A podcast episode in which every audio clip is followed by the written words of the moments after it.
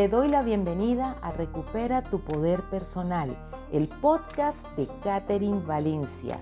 Soy Catherine Valencia, emprendedora, educadora y coach, y mi misión es ayudarte a recuperar la fortaleza y la confianza que necesitas para avanzar a pesar de la adversidad. Me encanta activar el águila que vive en ti y verte feliz logrando los sueños de tu corazón. Hoy hablaremos en el quinto episodio acerca de la comparación. Este episodio se titula No te compares. ¿Te has sorprendido en muchas oportunidades sintiéndote inferior o viendo cómo otros tienen mejores relaciones, son más hábiles para lograr sus metas, venden mejor, se expresan mejor, se arreglan mejor? Si eso te ha sucedido, estoy segura de que este episodio te puede ayudar. Voy a hablarte de la fábula de la liebre y la tortuga. Probablemente has escuchado de ella. Te pregunto, ¿quién llegó primero, la liebre o la tortuga? Vamos a contarte la fábula brevemente. Cuenta la historia que una vez se hizo una competencia y se inscribieron la liebre y la tortuga. Al momento de dar la voz de partida, la tortuga empezó a desplazarse muy lentamente y la liebre se reía, daba saltos, se acostaba y veía cómo iba la tortuga de lento. Cuando la liebre se activó, empezó a correr y dejaba atrás a la tortuga, por lo cual saltaba, se acostaba, se iba por otros caminos, se divertía pero la tortuga seguía ahí firme, paso a paso. Tanto se distrajo la liebre que no se dio cuenta de que la meta estaba muy cerca y la tortuga ganó. Sí, la tortuga ganó. Esta fábula nos deja varias lecciones que quiero compartir hoy contigo. Vamos a dividirlas en dos grupos. Las lecciones del sí y las lecciones del no. ¿Qué tal si empezamos por el no?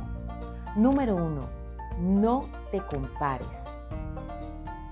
Cada vez que comienzas a compararte con otros y alimentas esa vocecita que dice, no puedo, no soy tan ágil, no soy tan buena o tan bueno, no soy tan inteligente, ni tan bonito, ni me gusta mi voz, ni, ni soy tan tan unido con mi familia como otras personas, has escuchado que la grama o el césped del vecino luce mucho mejor que el tuyo. Estarte comparando te coloca en la mirada de la carencia, de la pérdida. No te da ninguna posibilidad. ¿Qué tanto te ha costado el estarte comparando constantemente con otros? Muchas de las consultas privadas que yo atiendo tienen que ver con este punto.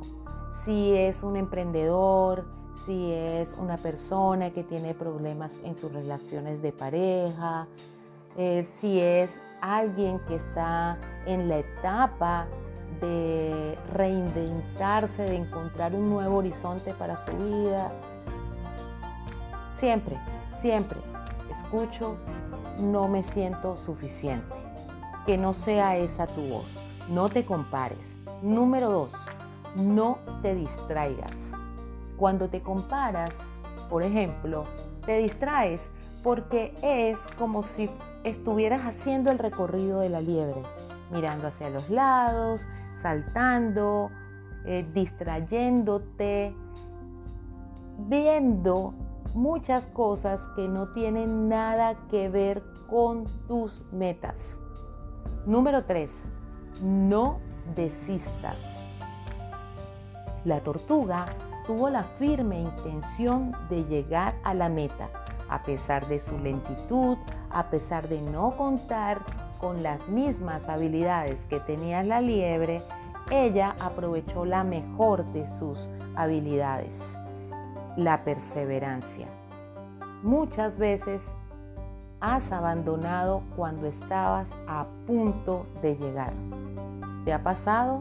¿Has conocido de personas a las que les ha sucedido eso? Es como andar con los ojos cerrados y pararte, darte la vuelta y ver que ahí estaba tu oportunidad. Ahora vamos a hablar de la lista de lo que sí necesitas hacer. Número uno, valora tus dones. Necesitas ver en ti todas las habilidades que te pueden ayudar. Cuando reconoces eso, es fácil que puedas elegir metas que estén alineadas con lo mejor de ti. Y si eso no es así, al menos vas a utilizar lo que tienes a favor para aprovechar todo tu potencial. Te voy a recomendar un ejercicio. Toma una hoja, coloca música agradable, relájate y empieza a recordar tu vida desde que eras muy pequeña o pequeño y ve observando esas cosas que se te dan con naturalidad. Aquellas cosas que cuando haces, uff, se te pasa el tiempo volando. Aquellas cosas por las que los demás te reconocen.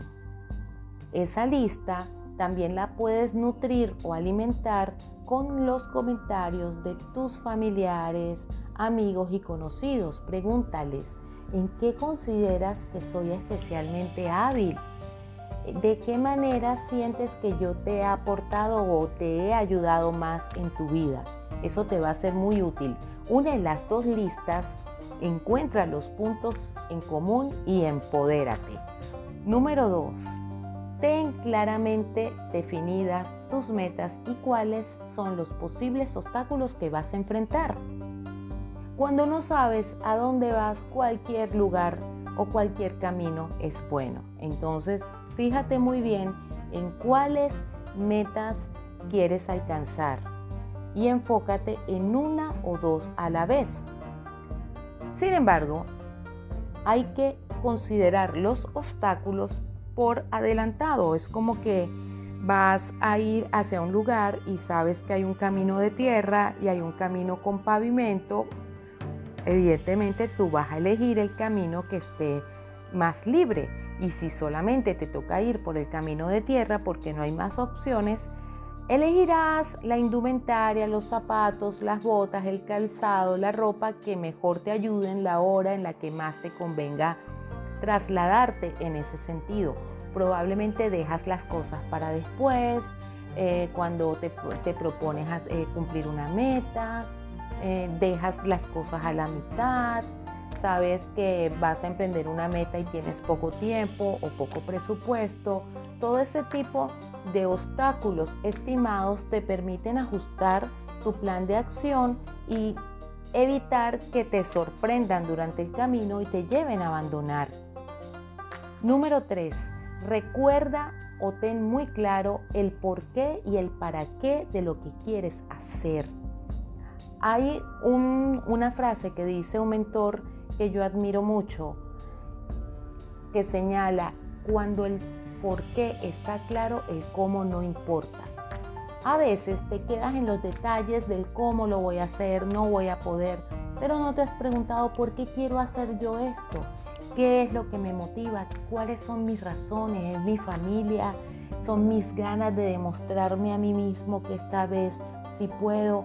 ¿Para qué quiero lograr esta meta? Para tener más tiempo libre después, para tener un cierre de año con mayores satisfacciones. El corazón de tus logros está en el porqué. Imagínate a esa tortuga y mira muy dentro de su corazón cuáles son sus porqués. Te voy a invitar a que me sigas en Instagram en Caterine Valencia Coaching porque ahí me puedes escribir y puedo compartir contigo una guía que te puede ayudar con estos ejercicios para que tengas mayor claridad. Sin embargo, recuerda que lo más importante está en tu corazón. Yo te voy a mostrar el camino para que actives esa águila, para que creas en ti. Si conoces a alguien que se compara o que siente que la vida le ha golpeado tan fuerte que ya no tiene fuerzas, compártele este episodio. Recuerda por sobre todas las cosas que tú puedes volver a volar.